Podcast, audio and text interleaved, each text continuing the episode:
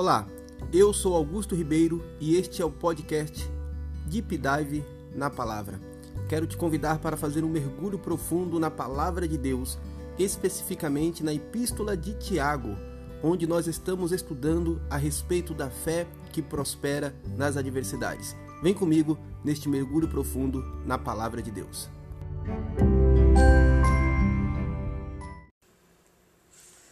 Vamos ler a palavra do Senhor?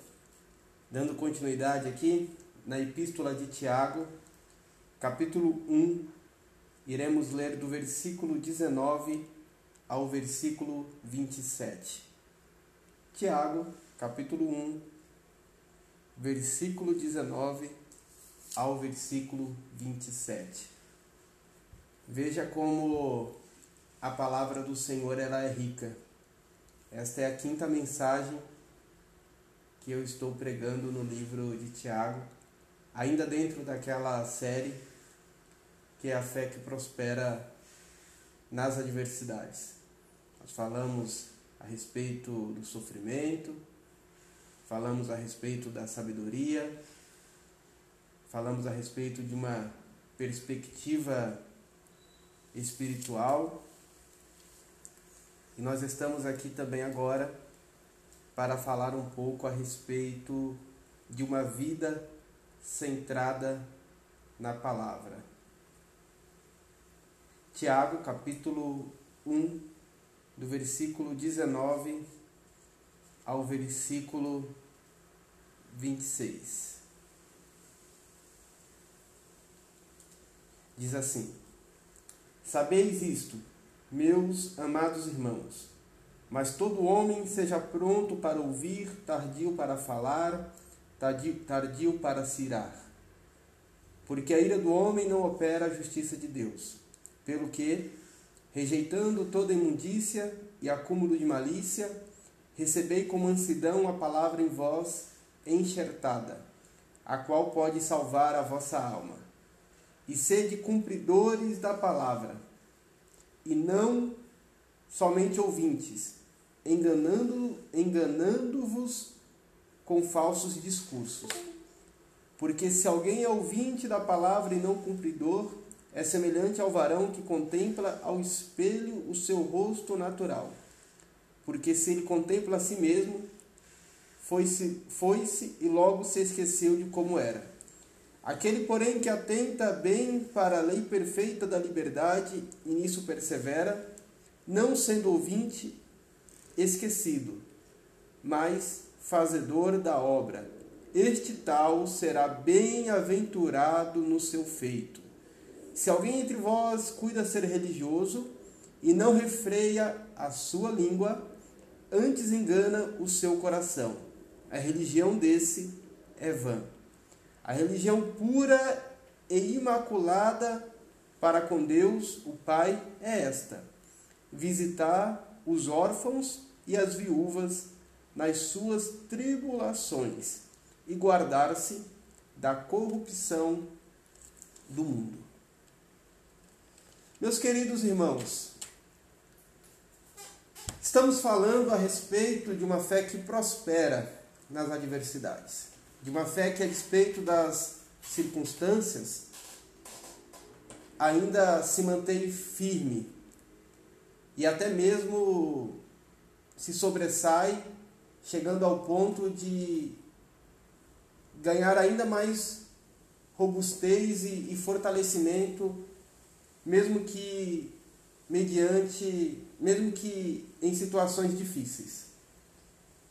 A gente percebe que alguns irmãos eles ficam no meio do caminho. Outros não se desenvolvem. E outros ainda andam para trás e até mesmo abandonam a fé. A gente tem visto isso neste cenário de, de pandemia, quando muitos deixaram simplesmente de servir a Deus, outros deixaram de cultuar, outros abandonaram a fé. É difícil a gente falar em um único motivo porque tal situação aconteceu. Mas a gente sabe que esta fé ela não prosperou nas adversidades. Ao contrário, ela sucumbiu, ficou enfraquecida, raquítica. Algumas até mesmo experimentou um óbito espiritual. E quando eu olho agora para esse texto, fica muito claro que a fé que prospera nas adversidades, ela tem uma característica muito importante. Ela é uma fé centrada na palavra. É uma fé que tem por fundamento a palavra de Deus.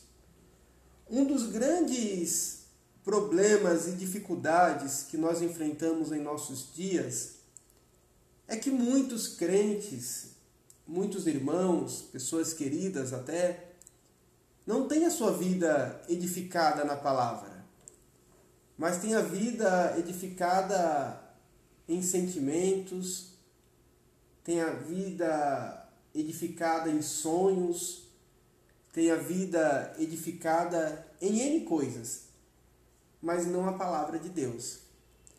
Jesus Cristo, ele pregou o Sermão do Monte, que foi registrado por Mateus em três capítulos, capítulos 5, 6 e 7. Sermão do, o Sermão do Monte não são somente as bem-aventuranças, tá? O Sermão do Monte é Mateus capítulo 5, 6 e 7. São ensinos de Jesus, ensinos preciosos. E ele termina aquele sermão maravilhoso dizendo assim: Olha, haviam dois construtores. Um deles era nécio, tolo, o outro era sábio. E a diferença dos dois é que um tomou a decisão de construir a sua casa sobre a rocha. O outro tomou a sua decisão de construir a sua casa sobre a areia. E estas casas passaram pelas mesmas circunstâncias: vendaval, ondas fortes, que bateram contra as duas casas. Uma caiu, a outra permaneceu. E a diferença entre as casas foi o fundamento. Um tinha por fundamento a palavra, que era simbolizado ali pela rocha, e o outro tem por fundamento as filosofias desta vida, os sentimentos, que foi simbolizado nesta pregação pela areia. Veja que as circunstâncias que o crente passa são as mesmas circunstâncias que o crente não passa. Já falei isso para os irmãos. Filho de crente também fica doente. Crente também bate o carro. Crente também pode perder o emprego. São situações que fazem parte da vida. Por mais que nós não queiramos admitir e por mais que a gente não goste disso, ninguém gosta disso. Isso não é bom. Não vou ser profeta do caos aqui e dizer que a pobreza é boa. Não vou falar que a enfermidade é boa. Não vou falar que a gente gosta e que a gente quer e que a gente ora por estas coisas. Mas nós estamos sujeitos. Agora, o que vai determinar se a nossa fé vai prosperar, vai crescer, vai ganhar envergadura, ou se a gente vai perder a fé, se a nossa fé vai desmoronar, vai sucumbir, vai ser arruinada, vai cair, é o fundamento. E o fundamento precisa ser a palavra de Deus. Vai ficar muito claro neste texto aqui que o crente que possui uma fé que prospera nas adversidades é um crente que tem como fundamento da sua crença a palavra de Deus. Eu disse aqui no, no início da pregação, e vou repetir: um dos grandes problemas em nossos dias é que as pessoas têm edificado a sua vida em fundamentos estranhos e depois reclamam: Deus, mas por que eu estou passando por isso? Senhor, eu tenho promessas. Senhor, mais isso, mais aquilo, quando na verdade o que está acontecendo, às vezes, nem sempre, mas às vezes, nada mais é do que resultado de uma vida que não foi fundamentada na palavra de Deus. Resultado de decisões que foram tomadas de forma alheia aos ensinos da Bíblia. Então, para a gente não cair neste erro e para a gente evitar sofrimentos que são desnecessários e que podem ser evitados, alguns, é claro, a gente precisa tomar o cuidado de observar a palavra de Deus e de observar a nossa vida e de fazer uma autoavaliação se nós estamos andando de acordo com a palavra de Deus, se a palavra do Senhor é o centro da nossa vida. Pastor que eu congregava, ele contava uma experiência de um de um profeta, entre aspas, que em um dos cultos virou para um, um jovem casal e profetizou, e evidentemente essa profecia não veio de Deus, dizendo o seguinte: O Senhor está me dizendo e manda eu dizer a ti: aquilo que está no coração de vocês pode fazer porque Deus está aprovando. No outro dia o casal fugiu de casa. O menino se juntou com a menina e perda para que te quero foram embora. Nem casados eram. Dois jovens. Porque a profetisa disse: aquilo que está no coração de vocês, faça, porque eu estou neste negócio. Nosso coração é enganoso, irmãos. O crente ele não é guiado pelos sentimentos. O coração foi feito para sentir e a cabeça foi feita para pensar. E nós vamos equilibrar razão e emoção de forma comedida, sempre à luz da palavra de Deus. E vendo aqui a palavra de Deus, a primeira característica de um crente que tem a vida centrada na palavra está no versículo 18 retrocedendo aqui o texto, eu comecei a falar com os irmãos a partir do versículo 19. Mas o versículo 18 nos traz a primeira característica de um crente que tem a vida centrada na palavra. Veja, segundo a sua vontade, ele nos gerou pela palavra da verdade para que fôssemos como primícias das suas criaturas. Somos gerados pela palavra. Portanto, o crente que tem uma vida fundamentada na palavra é um crente nascido da palavra. É um crente que ouviu a palavra de Deus, creu e foi salvo. Porque a sua fé nasceu a partir da palavra. Foi regenerado pelo Espírito Santo, mas por intermédio da palavra pregada. Então nós somos nascidos pela palavra. E eu quero corrigir uma coisa aqui. Eu já ouvi a gente, algumas pessoas diz, dizer o seguinte: a palavra é muito boa, mas o louvor também é. Eu fui para Jesus por conta do louvor. Eu fui salvo por conta do louvor. O louvor pode salvar alguém? Não. Categoricamente não. Louvor não salva. Nossa, pastor, mas aquele louvor é tão bonito o que pode ter te trazido a fé, se não foi o exercício direto da pregação do púlpito, foi a palavra cantada. Porque a palavra ela é pregada, mas a palavra é cantada também.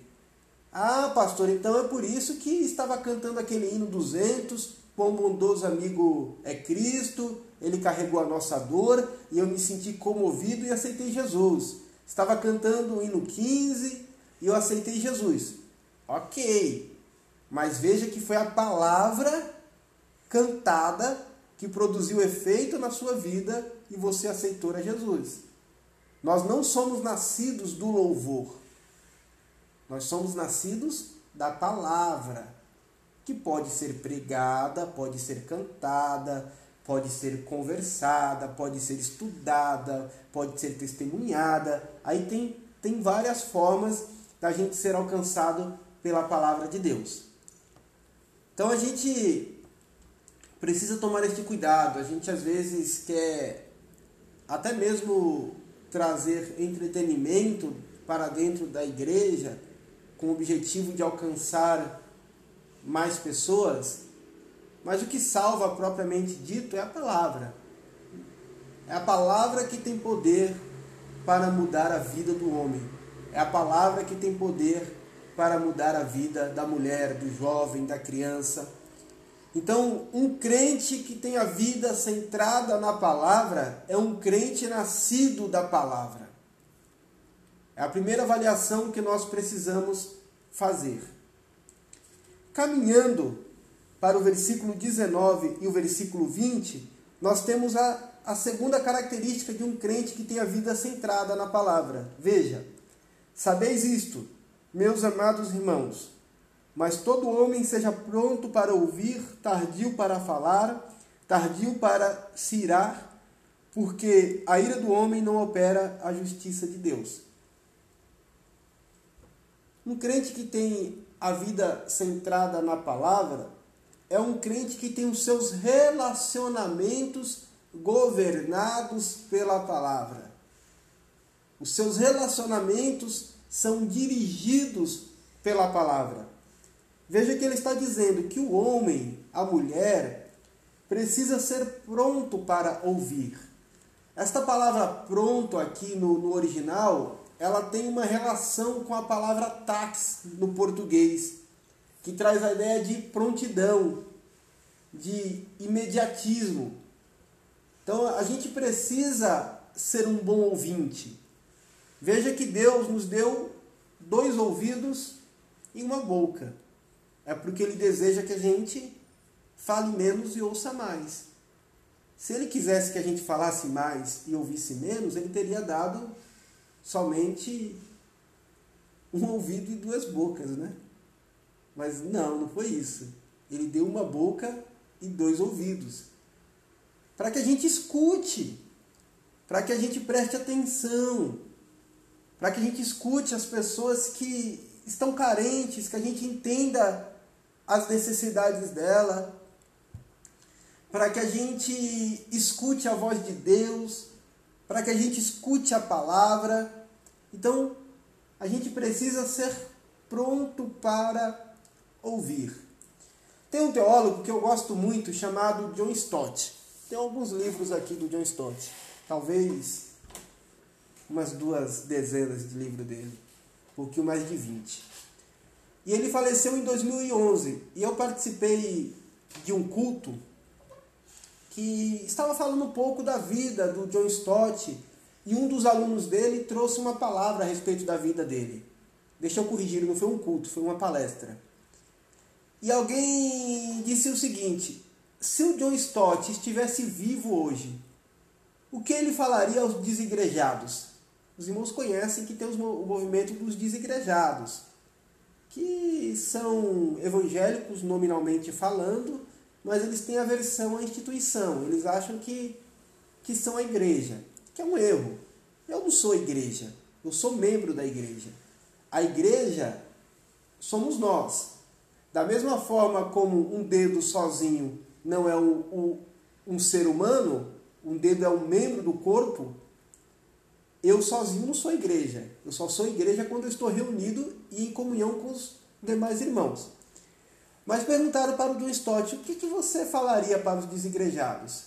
Qual a palavra que você daria para ele, né? Perguntaram para o aluno do John Stott, melhor dizendo. E o aluno do John Stott falou assim, pelo que eu conhecia dele, ele sentaria ao lado dos desigrejados e falaria assim, me conta a sua história. Fala um pouquinho das suas feridas. Fala um pouquinho das suas dores.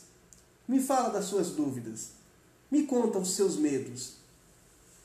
E a partir disso, o John Stott o corrigiria com amor e mansidão.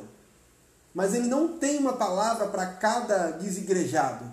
ele ia querer ouvir a história de cada desigrejado para tratar com cada um deles individualmente. É interessante que a gente tem uma verdade estabelecida, uma verdade teológica, uma verdade de vida, e a gente já quer falar.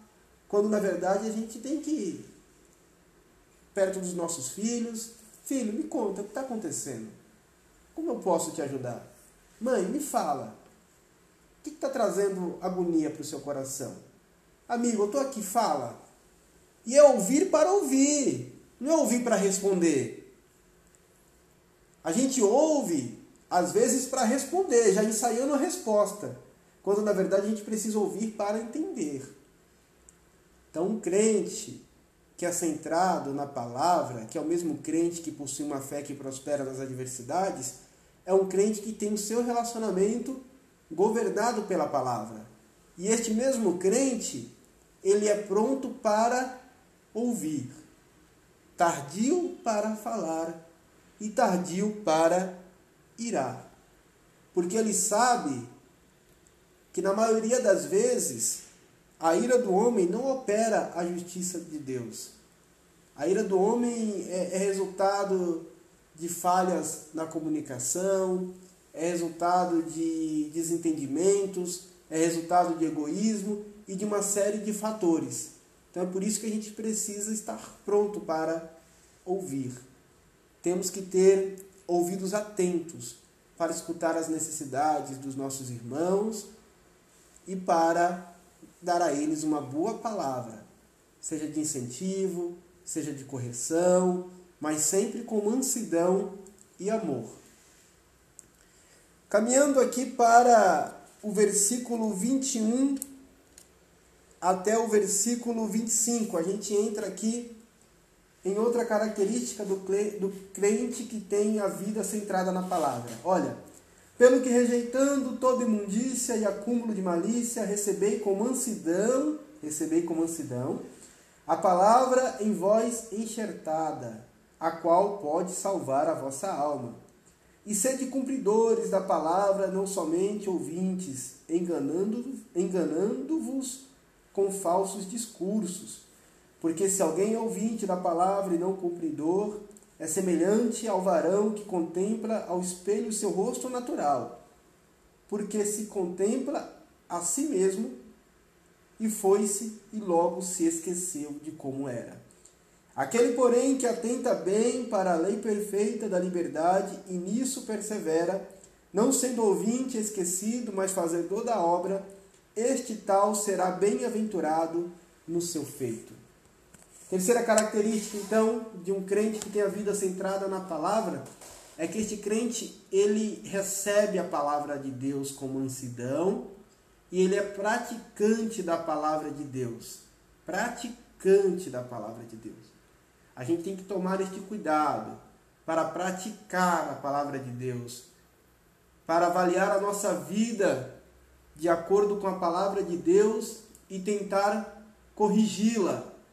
Porque se a gente não fizer isso, a gente é semelhante a um homem que se olhou no espelho. O que, que a gente faz todo dia de manhã? Acorda, né? lava o rosto, escova os dentes, penteia o cabelo. Eu não penteio o cabelo todo dia, eu só penteio o cabelo quando eu vou para o culto ou quando eu vou trabalhar. Quando eu fico em casa eu não penteio não. Mas normalmente a gente acorda, lava o rosto, escova os dentes, penteia o cabelo, se avaliando no espelho. Se você acorda, olha no espelho, viu que o cabelo está uma bagunça, viu que o rosto está todo sujo, e você não não resolve esse negócio aí. Valeu a pena olhar no espelho? Não. A palavra de Deus, ela é espelho. E essa palavra de Deus, ela revela é, Augusto, você precisa melhorar aqui, viu? Você lê a palavra de Deus e a palavra de Deus ela lê você. A palavra de Deus é o único livro que você lê e ela te lê. Você vai vendo aonde você precisa melhorar. Mas é importante você ir na palavra de Deus e avaliar sua vida a partir da palavra de Deus. Eu tinha um costume quando eu era adolescente eu era muito crente naquela época, muito crente mesmo. E Eu ia para o culto, o culto era uma bênção. E eu falava assim para minha mãe: a palavra de hoje foi para o meu irmão Lucas, que não veio para o culto. A palavra de hoje foi para o meu pai. A palavra de hoje foi para minha mãe. Aí eu percebi depois de um tempo que a palavra era para todo mundo, menos para mim, que estava no culto. Eu pegava a palavra de Deus e aplicava na vida da minha família inteira, menos na minha. O negócio é esse, né? A gente tem que ler e tem que aplicar na nossa vida, em primeiro lugar. Depois a gente pode ensinar alguém com mansidão, com temor, mas a palavra de Deus, ela é, em primeiro lugar, para mim. Senão a gente vai fazer igual um homem que era um crítico de arte. Esse homem ele era míope, ele usava óculos porque ele tinha miopia. Mas um dia ele foi com seus amigos em um museu e ele passou em frente a uma obra de arte. E ele olhou para aquela obra de arte que tinha um homem lá ele falou assim: Nossa, mas que obra de arte feia. Que homem mal arrumado. Que homem maltrapilho. Que homem mais sem forma, desfigurado. Mas este artista, ele foi péssimo, foi muito infeliz na escolha deste homem. Aí daqui a pouco ele vê a mulher dele puxando ele pelo paletó. E ele um pouco irritado, fala: "O que foi que está me atrapalhando de fazer a crítica aqui da obra de arte?" Aí a mulher dele falou para ele: "Amor, na verdade, isso não é uma obra de arte, não, isso é um espelho. E esse homem é você. Você está sem óculos. Por quê? Ele não, né? Então, vamos tomar cuidado para que a gente não, não cometa esses erros da nossa vida, né? Para que a gente não seja igual esse homem, esse crítico que pensa que está criticando os outros, quando na verdade é a gente que está todo esquisito, né? Todo fora de ordem, todo maltrapilho, todo, todo desregulado, desajustado. E caminhando, meus irmãos, para o final, uma quarta característica da, do homem, da mulher que tem a vida centrada na palavra, é do versículo 26 ao 27. Se alguém entre vós cuida ser religioso e não refreia a sua língua, antes engana o seu coração, a religião desse é vã. A religião pura e imaculada para Deus, o Pai, é esta: visitar os órfãos e as viúvas nas suas tribulações e guardar-se da corrupção do mundo. Este crente que tem a sua vida centrada na palavra é um crente também que o fundamento da sua religião é a Bíblia. É a Bíblia. Não são os nossos costumes, não são as nossas práticas religiosas, mas é a Bíblia. E o que essa Bíblia nos ensina? Ela fala que nós devemos amar a Deus acima de todas as coisas e ao próximo como a nós mesmos, entre outras coisas. E aqui ele fala que a religião pura, sem mancha para Deus é esta: visitar os órfãos e as viúvas em suas tribulações e guardar-se da corrupção do mundo. Algumas viúvas hoje por exemplo, eu, brinco com a minha esposa, né? Eu falo assim, olha, se, se você ficar viúva, você vai. Acho que você não vai querer casar de novo, não, né? Você vai ter aí uma pensão, etc. Você não precisa pelo menos casar, porque você vai ter medo de cuidar do, do João Lucas. Você vai casar depois, quando você achar que é o momento. Então hoje, devido ao nosso sistema, as viúvas elas têm alguma assistência. Tem uma assistência. Se o marido trabalhava, etc é, as mulheres estudam também, são mais independentes. Mas no passado, na época em que este texto foi escrito, as viúvas eram completamente desassistidas. Viúvas, órfãos e estrangeiros é, figuravam aqueles que eram desprovidos de recursos e assistência. E aí, o Tiago vai dizer que visitar o órfão e as viúvas nas suas tribulações e guardar da corrupção do mundo é a religião pura para Deus. Isso mostra da, fala da nossa responsabilidade para com o nosso próximo. A gente não pode olhar somente para nós. Né? Não é o pão meu de cada dia me dai hoje. É o pão nosso. Ó, Pai nosso que estais no céu o pão nosso de cada dia nos dai hoje. Né? Perdoai as nossas ofensas, Veja que a Bíblia não trata no individual, ela trata no plural. Porque se você se individualizar, você entra na, numa síndrome luciferiana. Você não pode se eu mesmo ser. A gente não pode viver para nós mesmos. Então a gente tem que sim ter atenção às necessidades dos nossos irmãos, do nosso próximo. A gente não pode fechar os nossos olhos, viver uma vida super santa, mas uma vida que não produz nada de bom para quem precisa.